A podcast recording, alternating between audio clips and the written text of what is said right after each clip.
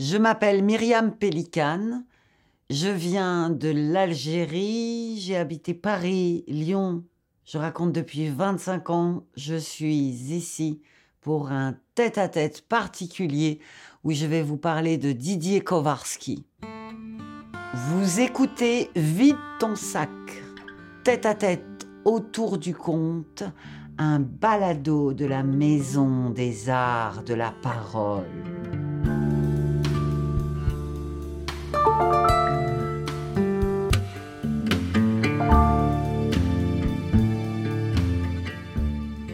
Voilà, nous y sommes au rendez-vous qui était prévu depuis longtemps, une commande de Sophie Jeukens, directrice artistique du festival euh, de Sherbrooke. Donc Sophie nous avait invités, moi et Didier, parce qu'on était allés plusieurs fois tous les deux euh, raconter au festival. On avait inventé là-bas justement euh, le duo de la vieille licorne, de faire un tête-à-tête, le balado. Donc avec Didier, régulièrement, on se voyait pour des projets des projets, on en avait plein, et à chaque fois, il y avait un moment dans un jardin ou au fond d'une scène où on se disait, c'est quand qu'on parle du balado, il y a Lauriane qui nous pose des questions, et puis euh, voilà, on n'a pas de réponse. Moi, ça m'énervait profondément qu'il disait, ah, mais oui, il faut qu'on fasse, et puis voilà, c'est Didier. Et puis, à un moment donné, on s'était fixé un rendez-vous par Zoom, parce qu'on avait été occupé tout le mois de septembre avec euh, les, nos sistas euh, de Belgique et de France et de Suisse, où il avait passé dix jours avec nous, et euh, on s'est retrouvés devant nos écrans avec ce fameux Zoom qui faisait beaucoup rire Didier parce qu'on est un peu vintage, nous on est des vieux, donc Zoom, l'écran, le truc, comment ça marche, attends, j'ai rien compris. Donc il est apparu devant l'écran avec un peignoir euh, bleu nuit, euh, euh, avec une chèche sur la tête, un peignoir nonchalamment mis sur son dos pour débattre de ce balado. Donc le contexte, c'est que je, je, voudrais évoquer cette rencontre par Zoom parce qu'on a beaucoup échangé sur les trois questions qui nous étaient posées. Et tout de suite, euh, on s'est dit que oui, ça faisait très très longtemps qu'on travaillait ensemble et que on avait monté tous les deux la compagnie Isidoria et qu'on venait tous les deux de Freddy Moraison, donc qui est un collectif d'artistes qui est à Toulouse, euh, où il y a les musiciens avec, euh, avec qui Didier travaille très souvent. Et on s'est dit qu'on était effectivement euh, des ovnis dans le monde du conte. Ça, c'est les mots de Didier. Il me disait, on est des ovnis. Et il faut le dire parce qu'ils seront contents. Parce que les gens ont besoin d'étiqueter, les compteurs. Donc nous, s'il faut qu'on rentre dans l'étiquette des ovnis, et on va rentrer dans, dans cette étiquette-là. Et du coup, ça va nous donner l'audace, la détermination. Ça, c'est les mots vraiment à Didier. Je pense que les artistes qui le connaissent vont le retrouver. Audace et détermination pour dire vraiment qu'est-ce qu'on a envie de faire en scène. Donc voilà, Didier est mort le 19 octobre, euh, le mercredi 19 octobre 2022. À, euh, voilà, il est mort d'un AVC. Je pense qu'il le savait, que son temps était compté et il est mort avec une grâce euh, folle. Il est parti comme un grand oiseau. Et euh, vraiment, il a eu une mort exemplaire. La mort de Didier a été pour moi sa dernière leçon. Didier était mon mentor. Il était ensuite un partenaire de recherche, un compagnon artistique. Et, euh, et vraiment, sa mort a été pour moi une leçon de de tout, quoi. Parce que quand on est artiste, on sait bien que voilà ce qu'on fait en scène, c'est c'est le monde qui est là. Et, et avec Didier, on savait très bien que entrer en scène, c'était mourir.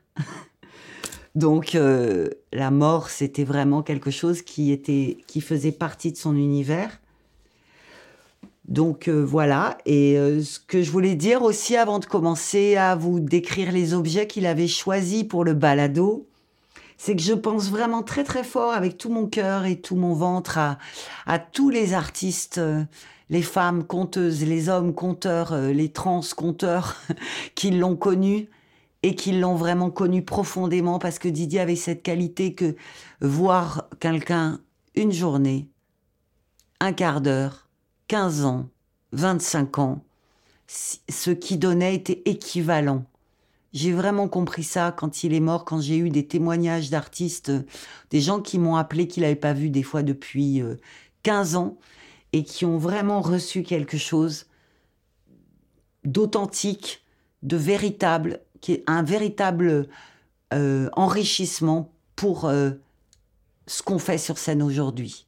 Et ça, c'est un truc c'est pour ça que je dis que Didier est un homme rare, c'est que il a moi, bien sûr, j'étais sa compagne de route artistique, mais je n'ai pas plus reçu que les gens, qui la femme qui l'a aidé à traverser la route, euh, l'oiseau qui chantait sur la branche, la lune, le lac, enfin tous hommes humains, non humains. Je pense que avoir croisé la route du Didier, c'est avoir reçu quelque chose de tellement intense et de tellement particulier et de tellement scandaleux mais que il va nous vraiment, il va nous marquer et, voilà. Donc je voulais dire aussi que sur Didier, il y aura beaucoup de choses qui vont être faites dans un livre qu'on va soigneusement faire euh, à son image, où il y aura ses textes, les textes des artistes qui l'ont connu. Et là, je vais m'en tenir au balado.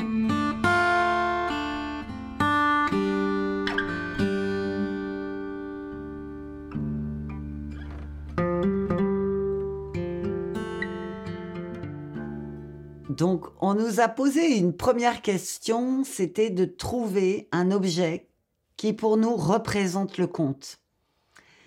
C'est vrai que ça nous a beaucoup euh, interpellés dans le sens que le rapport aux objets, par exemple, qu'il avait Didier, c'était un, rapport extrêmement délicat. S'il trouvait un objet, c'était quelque chose qui voulait avoir peut-être euh, une heure pour le décrire. C'était ça qui l'intéressait.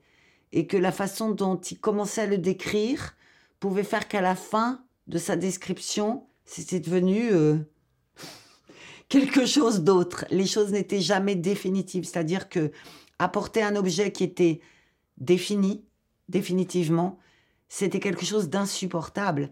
Donc, euh, trouver un objet qui représente le conte, c'est quelque chose qui le, qui, lui mettait trop de, de, cadre. Et pour lui, l'oralité, le conte, c'était quelque chose qui était, qui bougeait, qui était de la danse et qui, qui était une danse qui était plutôt féminine et qui se féminine parce que quand il dansait, c'était pas pour prendre le pouvoir, mais pour recevoir des impressions. Donc il avait toujours une gestuelle en, comme un peu travailler les clowns, en creux avec euh, quelque chose d'ultra sensible. Donc, euh, il s'est bien posé la question de ça. Il a fini par amener une danseuse en taillé avec euh, du bois qui était haute à peu près comme ça et qui était appuyée sur une canne. Le pommeau de la canne, c'était une tête de jaguar. Et c'était une danseuse qui avait une coiffe un peu à la japonaise avec une queue au-dessus de sa, de son crâne.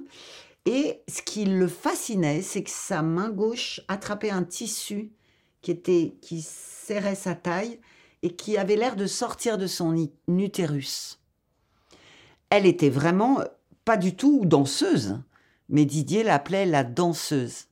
Parce que pour lui, c'était cette légèreté fluide qui sortait de, de son utérus, ce foulard froissé, c'était un mot qu'il aimait bien dire, le foulard froissé, par exemple, ces petits détails quand il racontait, et qui faisait que, en fait, c'était sa façon à lui de de représenter le conte. C'était c'était évident que de toute façon, il était ultra féminin, que moi j'étais ultra masculine, et sans faire euh, de lui une femme ni de moi un homme, parce que ça aurait été complètement crétin, c'était mélanger tout ça pour aller au-delà du mâle, de la femelle, dans quelque chose de... Voilà, c'était ça qui, qui l'amusait. Et du coup, je sais que euh, les, les femmes conteuses le fascinaient, toujours très fort, et beaucoup plus fort que euh, les, les conteurs il aimait beaucoup, il avait plein de potes conteurs, mais c'est vrai que je me rappelle d'une vidéo qu'on avait regardée qui a été fait un film belge où il y avait une femme en Inde, en bas d'une colline. La colline était pleine de monde, les gens étaient par terre dans le sable, c'était bien crade de partout, et en même temps très beau avec ses, soies. Les gens s'habillent. Euh, et la conteuse, elle était hyper jeune, elle avait eu 25 ans, elle était euh, assise comme ça, sur les genoux. Et elle était complètement. Ouais Elle parlait euh, en, langue qu'on comprenait pas, mais en tout cas, elle racontait un grand mythe avec une fureur. Et tous les hommes, parce que les publics étaient quasiment que des hommes, avec des turbans sur la tête, ils étaient complètement attrapés par son récit. Et il y avait un musicien qui était à Sadel et qui faisait hum, hum, hum, comme ça, une espèce de, vieux brahman qui jouait. Et, ce feu où elle était, ça le mettait dans des états d'extase totale. Et je crois que vraiment là, ce jour, j'ai compris que c'était ça pour lui euh, le conte, ce que représente le conte et pourquoi il avait choisi cette femme qui n'était pas du tout de notre culture, euh, pas française du tout, c'est sûr, et en tout cas plutôt euh, du côté de l'Asie, je dirais. Et pourtant, elle avait cette tête que moi j'ai reconnue comme une tête de jaguar. Voilà. Donc pour lui, c'était vraiment ça. Et, et je voudrais finir en disant un petit texte qu'il avait écrit, je ne sais plus à quelle année, sur le fait de c'est quoi le conte? Parce qu'on a fait des actes de colloque à la belle époque, tu sais, où il y avait beaucoup plus d'argent pour la culture et le conte en général en France. Et donc, euh, il, avait, il avait écrit quelque chose euh, qui, parle de ça. Il disait, ce n'est pas moi qui dois analyser le conte, qui dois le classifier, et le commenter.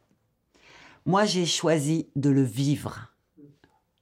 J'entre dans sa matière et je passe le compte par mon corps. Je laisse à l'observateur le soin d'intituler, de définir c'est quoi le conte. Je laisse mes actes dessiner une silhouette plutôt que d'entreprendre de les conformer à une idée. Une association que je fais avec un partenaire qui racontait avec d'autres conteurs ou d'autres artistes de la scène, il disait ça se fait naturellement par affinité. C'est tout. Ça se fait jamais par communauté de pensée. Didier n'a pas d'opinion. Il ne se met pas avec quelqu'un parce qu'il a les mêmes idées politiques.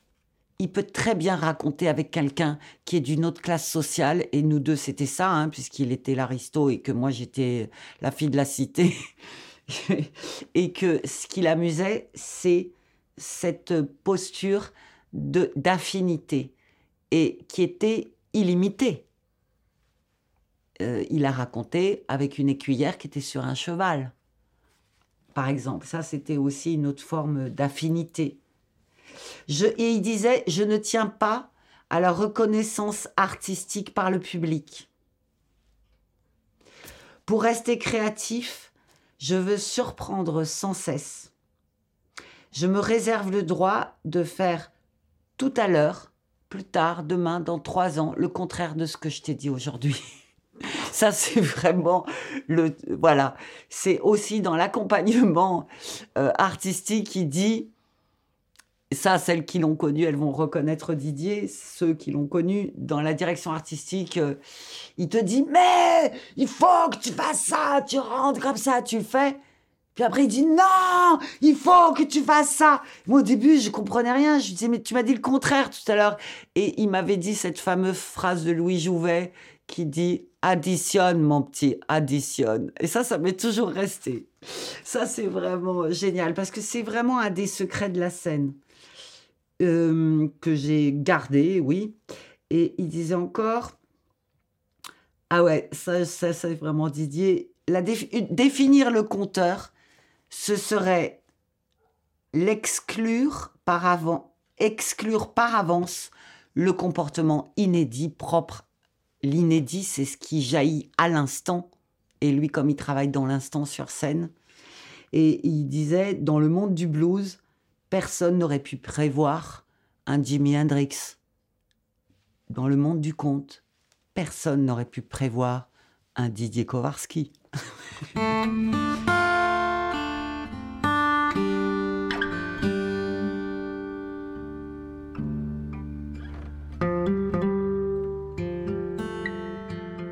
Le deuxième objet qu'il avait choisi, c'était son fameux foulard de soie. C'est, on dirait, foulard, il n'était pas grand comme un foulard. En fait, il disait foulard pour la légèreté, parce que c'était un, mouchoir de soie rouge, sang. Et il était obligé d'en avoir un parce que euh, il transpirait beaucoup sur scène. Et comme il n'avait pas de cheveux et pour retenir sa transpiration, eh ben ça coulait et c'était beau. Euh, c'était, il était tout trempé, mais de temps en temps, il voulait être très élégant, sortir son son mouchoir et s'éponger éventuellement en avoir plusieurs. Il avait essayé aussi que de, de temps en temps, voilà, il en sortait un, puis il le laissait s'envoler, puis un deuxième, et puis le laissait s'envoler. Voilà. Et, euh, au début, il avait des vulgaires mouchoirs. Et c'est vrai que j'avais dit, c'est pas très. Voilà, avec les superbes costards qu'il avait. Et comme dans les costards, il y a, toujours la petite poche, et ben euh, du coup, ça faisait froute, et puis il sortait, euh, voilà. Et dans un de ses spectacles qu'il a fait à Sherbrooke, qui s'appelait Porte Nawak, c'est une façon de dire n'importe quoi parce qu'il n'arrivait pas à trouver de titre, donc il avait appelé son spectacle Porte Nawak, ça veut dire n'importe quoi. C'était un, solo sublime qui parlait beaucoup de son amour pour le cinéma et qui était construit d'une manière hyper, hyper exigeante. Euh, avec euh, une forme d'improvisation permanente qu'il avait construit avec Fatima Aibou, qui était la fille qui l'accompagnait depuis toujours, je pense depuis 1987-89, sur ses spectacles. Et euh, ils se sont mis tous les deux vraiment au charbon. Ils ont vraiment beaucoup travaillé pour ce spectacle. Il l'avait donné à Sherbrooke. Il était très élégant. Il commençait ce spectacle en disant euh, c'est un, magicien qui passe une audition à l'Olympia à Paris. Commencer son spectacle comme ça? Et donc, il est devant le directeur euh, de l'opéra, de l'opéra de l'Olympia, et il fait son numéro. Pour, euh, et il sortait de sa manche, euh, pas un mouchoir, mais du coup, ce qui apparaissait dans l'instant. Et euh, je pense que les gens de Sherbrooke vont, ça va leur rappeler des choses parce que c'était hallucinant. Il devenait vraiment le conteur magicien qui fait apparaître, bing, dans l'instant, entre ce qu'il voyait, ce qu'il disait, bing, un truc apparaît. Tac. Et des fois, il sortait des trucs ratés. Hein. Mais c'était pas grave, tout le monde riait. Bon, il, sort une colombe et puis il faisait le bruit, il faisait un geste très élégant. Moi, je peux pas le faire comme lui, alors je fais n'importe comment, mais il faisait. Puis il faisait. Va, va, va, va, va, va, la colombe. Ou, tu vois, où il faisait. 430 euh, 000 réfugiés politiques.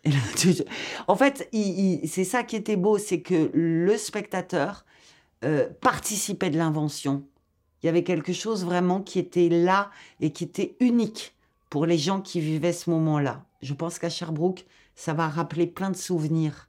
Donc ce foulard, en même temps, il m'a dit, oui, mais il est, il est rouge, sang. Je dis oui, mais ça fait un peu... il me dit, et toi, qu'est-ce que tu as choisi? Parce que j'avais quelque chose, un objet qui répondait au premier, j'avais Euh, j'avais un miroir d'obsidienne pour répondre à sa danseuse, qui était aussi très féminin. C'était le noir profond de l'utérus. Alors il disait, ouais, c'est bien. Foulard de soie, euh, c'était joli. Et, il me dit, pourquoi tu prends pas ton fouet? Donc moi, j'ai un fouet russe, qui est vraiment un fouet de guerrière, qui est assez court, qui est pas un grand fouet. Et euh, je lui dis, ça fait un peu le sang, le fouet. Moi, ça fait un peu, vous savez, dans le milieu du conte, on fait un tête à tête. Et puis toi, tu vas avoir ton beau foulard de, de sang. Et moi, je vais avoir mon fouet. Et, euh, puis ça va me mettre dans une posture de dominante, de matrone, là, qui te, il dit, non, faut assumer assumer ce qu'on fait, ce qu'on est. Et on a discuté de, de notre façon de, de, de, chercher ensemble ce qu'il disait lui, et il l'avait écrit, j'ai retrouvé les textes, il disait que ce qu'il aimait, c'était la confrontation, la confrontation permanente. C'est-à-dire qu'il était dans les, dans les rites anciens, archaïques, que sont les mythologies anciennes et les, et les, les, les, les, gens avant qui racontaient sous forme de joutes.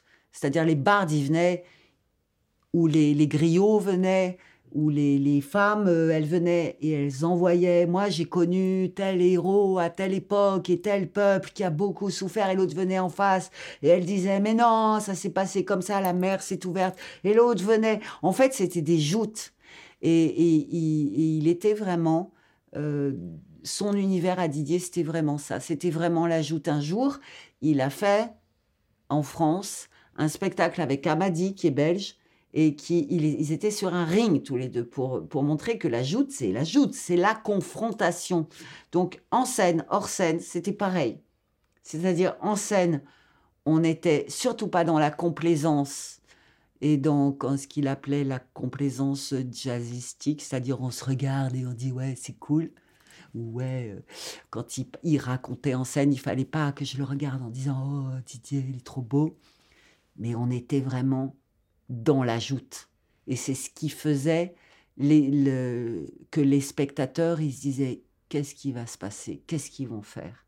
Et que quand il racontait, on n'était pas en, en sympathie, en fait, on était en confrontation parce que pour nous, la confrontation, c'est ce qui fait avancer, c'est ce qui ouvre des fenêtres sur le monde entier, qui ouvre des fenêtres inédites sur des choses qu'on n'avait pas vues.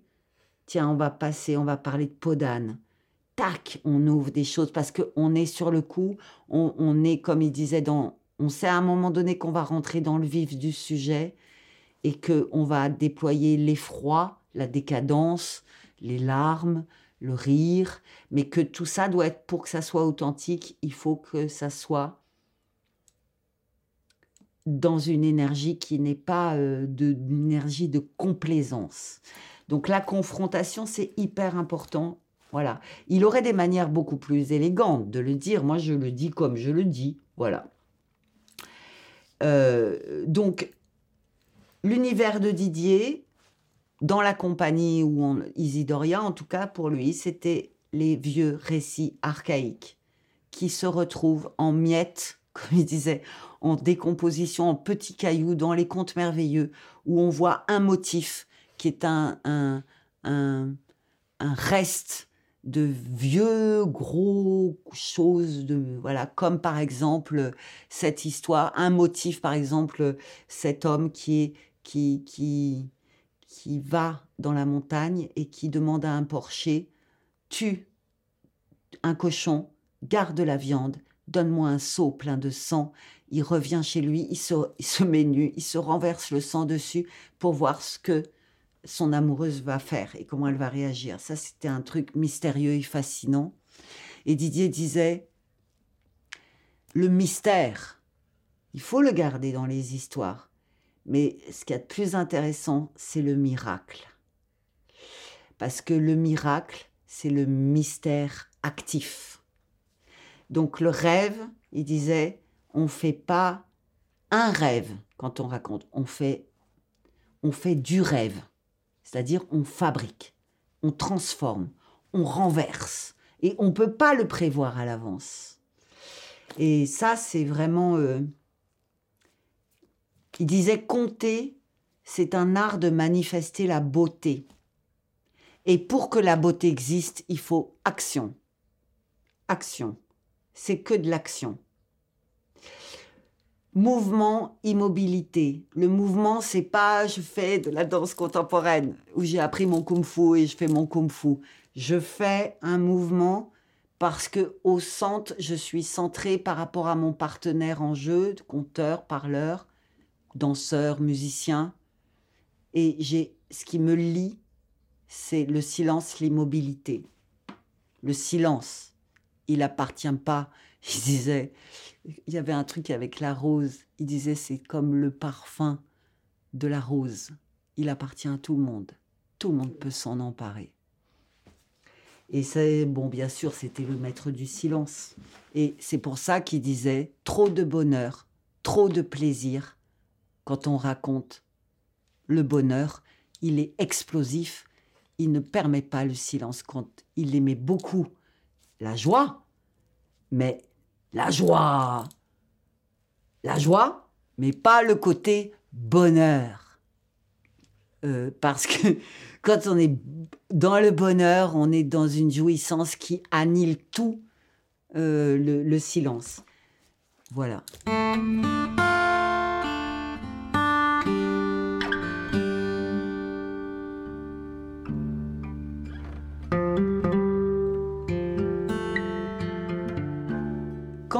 On travaillait et que soit qu'on travaillait ensemble euh, sur scène, soit qu'il était à l'extérieur pour faire la, direction, euh, il répétait donc tout le temps meurt, expirer, mourir. Mourir, c'était quelque chose qui était permanent. Permanent, et chez moi aussi, je dois dire. C'est quelque chose qui, qui me questionnait beaucoup, la présence de la mort, qui nous fait tout le temps avancer. Cet état d'urgence, d'être en scène, d'avoir à raconter une histoire parce que on va mourir ce soir, demain. Donc c'est notre dernière histoire qu'on raconte. Dans ce sens-là aussi, c'était intéressant. L'expiration, la respiration expirer, c'est mourir. C'est Didier. Mourir, mourir, mourir, remourir, abandonné, tout comme les feuilles de l'automne qui tombent de l'arbre et l'arbre qui se dépouille de ses feuilles. Et, et il disait ça, je m'abandonne, je laisse tout tomber, je, je n'ai plus rien, je, je suis euh, face à la mort. Et qu'est-ce qui va sortir là? Va savoir. Donc cette mort, c'était quelque chose qui était comme un, comme notre étoile du berger, quoi. On était tout le temps en rapport avec mourir, mourir, mourir. Et je répète ça mille et une fois parce que ça fait très peur aujourd'hui dans le monde du conte que si dans le titre d'un spectacle il y a la mort, comme son spectacle Pas tout de suite la vie, la mort, euh, qui, part d'une conversation qu'il a eue avec une bibliothécaire où elle lui disait T'as un titre pour ton solo? Et il a dit Pas tout de suite. Euh, et dans la conversation, il a dit Pas tout de suite la vie, la mort. Et elle a écrit Ok.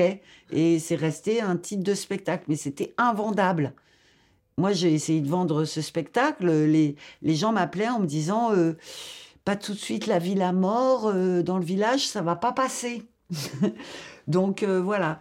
Et ça me rappelle ce petit marque-page que j'ai retrouvé dans un de mes livres de contes où il y a écrit, et ça c'est la médiathèque qui avait fait imprimer ces marque-pages, mourir. Et il y a une phrase de Didier qui dit On voudrait bien remettre ça à plus tard, alors on hésite et on ne vit pas tout de suite, pas tout de suite la vie, la mort, par Didier Kowarski.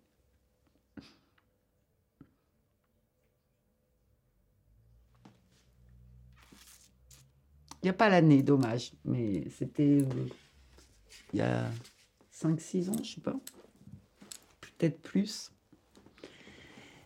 On aurait aimé le jour des obsèques avec euh, Laurence Loutre-Barbier qui a été la croque-morte et, plus euh, dans l'accompagnement des obsèques euh, de Didier au Père-Lachaise à Paris. C'est un lieu mythique quand même, où il y a énormément de gens euh, très importants qui sont enterrés, dont ses parents, dont sa famille. Donc, on a fait les obsèques à Paris et on s'est dit avec Laurence Loutre-Barbier, waouh, waouh, waouh, il aurait adoré qu'on sonne le glas de Notre-Dame parce que le glas, c'est un son de cloche particulier qu'on sonne que pour les gens très importants à Paris. On, les a, on a sonné le glas pour la mort du pape Jean-Paul II qui est pas vraiment un pote à nous, mais on a sauté le glas pour lui. Et euh, c'était magnifique. Didier, de là où il était, à Boulogne, il a entendu le glas. Peut-être qu'il était un peu plus près. En tout cas, je me rappelle qu'il il avait, il m'avait envoyé un texto. Il m'a dit, on sonne le glas. C'est un truc de dingue, ce son de cloche.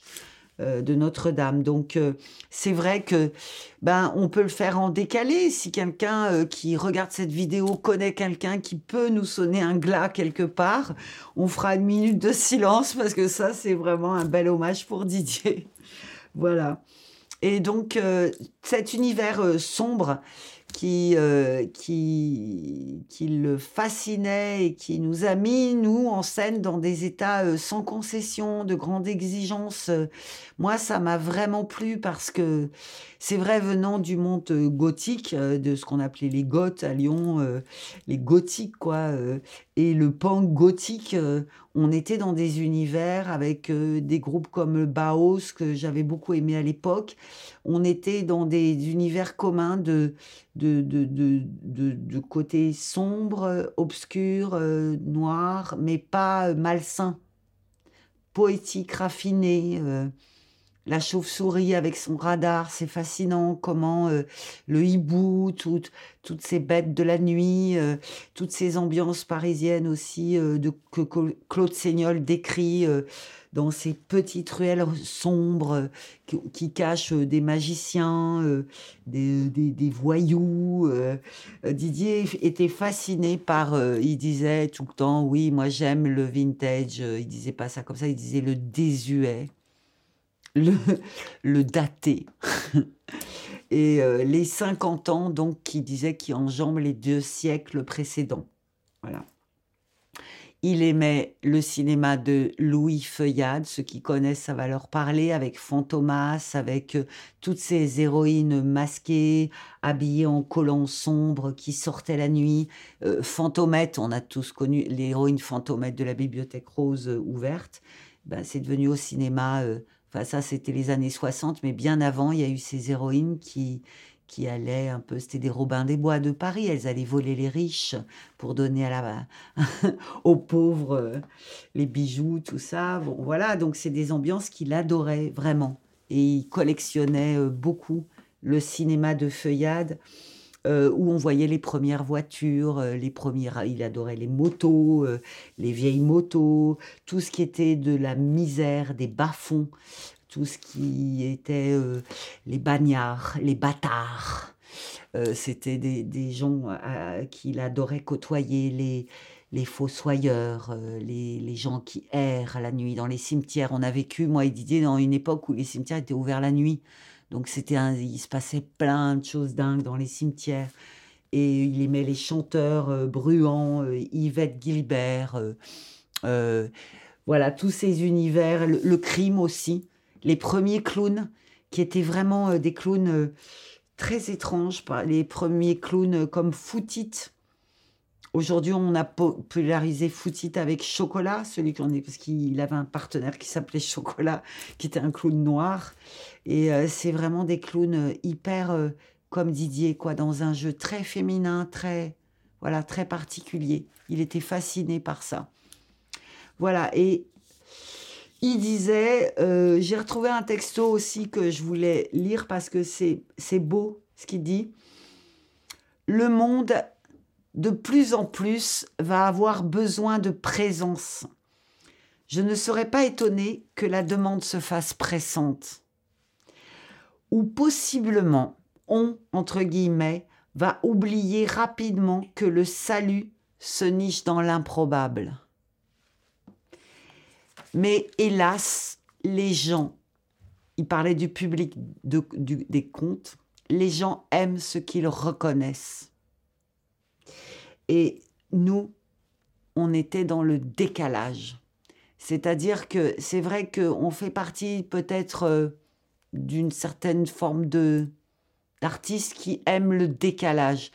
Ce qui fascinait Didier, c'est le, c'est d'aller voir un clown, un conteur, un musicien, un danseur, un, n'importe quel artiste qui le décale.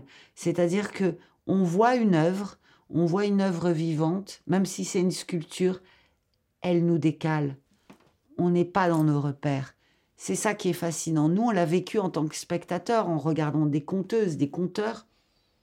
Moi, je le vivais en regardant Didier, et c'est ce qu'on recherchait. Mais de plus en plus, ce qu'on proposait n'était pas consensuel. C'était anticonformiste. C'était hors du confort du spectateur. Et ça, de plus en plus, les taux se resserraient. Et on dit Ah, Didier est un grand artiste, mais on se reconnaissait plus dans ce qu'il faisait. Et à la fois, ceux qui faisaient l'effort de venir faisaient vraiment le voyage et disaient Mais il faut pas qu'on oublie ça. Et ça, c'est fondamental et essentiel. Femme diamant, diaphane, pierre précieuse dans un pays percé. Nous vivons météores en creusant des cratères à chaque chute des corps.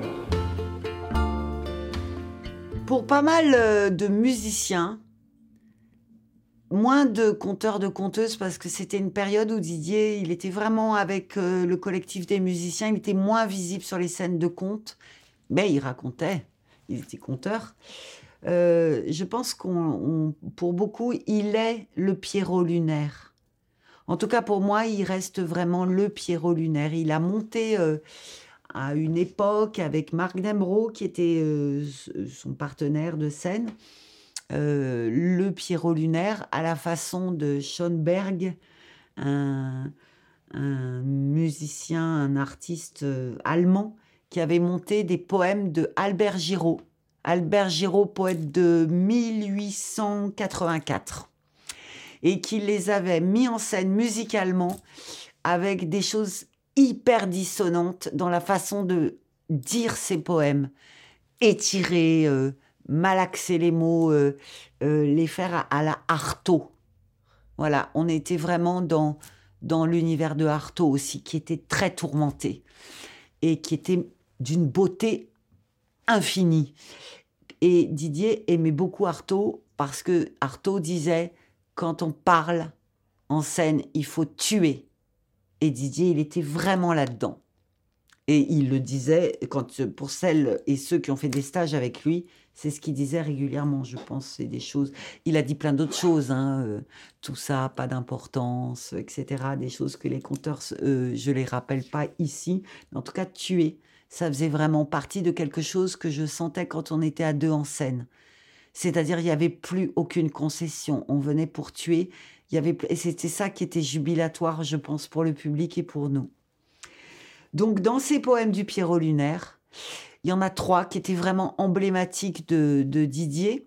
Celui qui décrit le Pierrot lunaire, on l'a fait à la cérémonie aux obsèques euh, au Père Lachaise.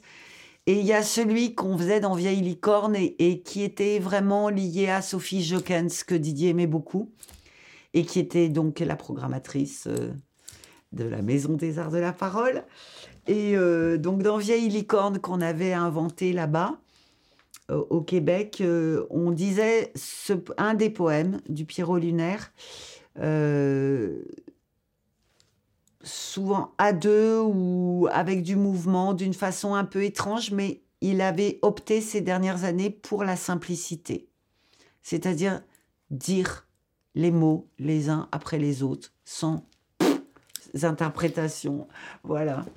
Donc il y avait celui-là, le soleil s'est ouvert les veines sur un lit de nuages roux, et son sang, par la bouche des trous, s'éjacule en rouge fontaine. Les rameaux convulsifs des chênes flagellent les horizons fous, le soleil s'est ouvert les veines sur un lit de nuages roux. Dédicace Sophie Jekens. Il y en a un autre donc qui était dans Vieille licorne en introduction et qui était devenu une façon de quand les choses allaient mal, il disait Le monde est fou, papillon noir. voilà, c'est le poème des papillons noirs. De sinistres papillons noirs, du soleil ont éteint la gloire, et l'horizon semble un grimoire barbouillé d'encre tous les soirs. Il sort d'occultes encensoirs, un parfum troublant la mémoire, de sinistres papillons noirs du soleil ont éteint la gloire. Des monstres au gluant suçoir recherchent du sang pour le boire, et du ciel en poussière noire descendent sur nos désespoirs de sinistres papillons noirs.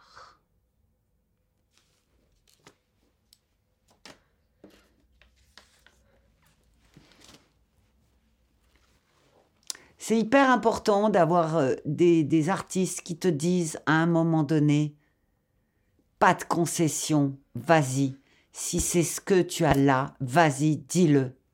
Et ça, c'était vraiment euh, lié pour moi au, Pierrot lunaire, c'est-à-dire on a pris des fois euh, le risque d'être devant des gens qui venaient chercher le, le divertissement et on a balancé cette poésie. Et en fait, ils nous ont remercié à la fin, mais la, la frontière à franchir était vraiment quelque chose de terrible. Parce que les gens, ils viennent pour euh, Ah, les jolis conteurs, ils vont nous faire rêver, ils vont nous faire. Et on arrive, on était là en noir tous les deux. Il avait son monocle et voilà, son œil gauche et monocle, œil gauche. Donc, dernier poème qui, que, que j'adore parce que c'est vraiment le plus radical. Il s'appelle Décollation. La lune, comme un sabre blanc, sur un sombre coussin de moire, se courbe en la nocturne gloire d'un ciel fantastique et dolent. Un long Pierrot déambulant montre avec des gestes de foire la lune comme un sabre blanc sur un sombre coussin de moire. Il flageole et s'agenouillant rêve dans l'immensité noire que pour la mort expiatoire sur son cou s'abat en sifflant la lune comme un sabre blanc. Didier écoutait de la musique classique, il écoutait du rock and roll, il écoutait du blues, il adorait Tom Waits, il adorait toute la musique des Roms, toute la musique de, de, tous les peuples du monde, toutes ces voix, toutes ces, il adorait les traditions populaires d'avant, de toutes les cultures. Il avait un nombre impressionnant d'enregistrements, il était constamment en train d'écouter tout ça, et il s'intéressait beaucoup euh, aux traditions, euh, aux narrations chantées. Et, euh, donc, il osait peu en chanter, mais c'est vrai que c'est au Québec qu'il a fait ses premiers pas. Il avait aux îles de la Madeleine euh, récolté une chanson qu'il chantait après en France et il était très content.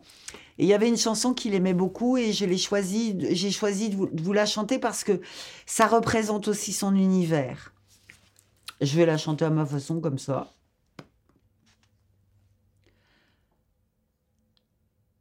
Trois fendeurs il y avait au printemps de sur l'herbe j'entends le rossignolet. Trois fondeurs il y avait, parlant à la fillette. Le plus jeune disait, celui qui tient la rose, j'entends le rossignolet. Le plus jeune disait, moi j'aime mais je n'ose. Le deuxième disait, celui qui tient la fende, j'entends le rossignolet. Le deuxième disait, moi j'aime et je commande. Le troisième disait Tenons la fleur d'amande. J'entends le rossignolet. Le troisième disait Moi j'aime et je demande. Mon galant ne serait vous qui tenez la rose, j'entends le rossignolet. Mon galant ne serait si vous n'osez, je n'ose. Mon maître ne serait vous qui tenez la fonde, j'entends le rossignolet. Mon maître ne serait amour ne se commande. Mon amant vous serez, vous qui tenez l'amande, j'entends le rossignolet. Mon amant vous serez, on donne à qui demande.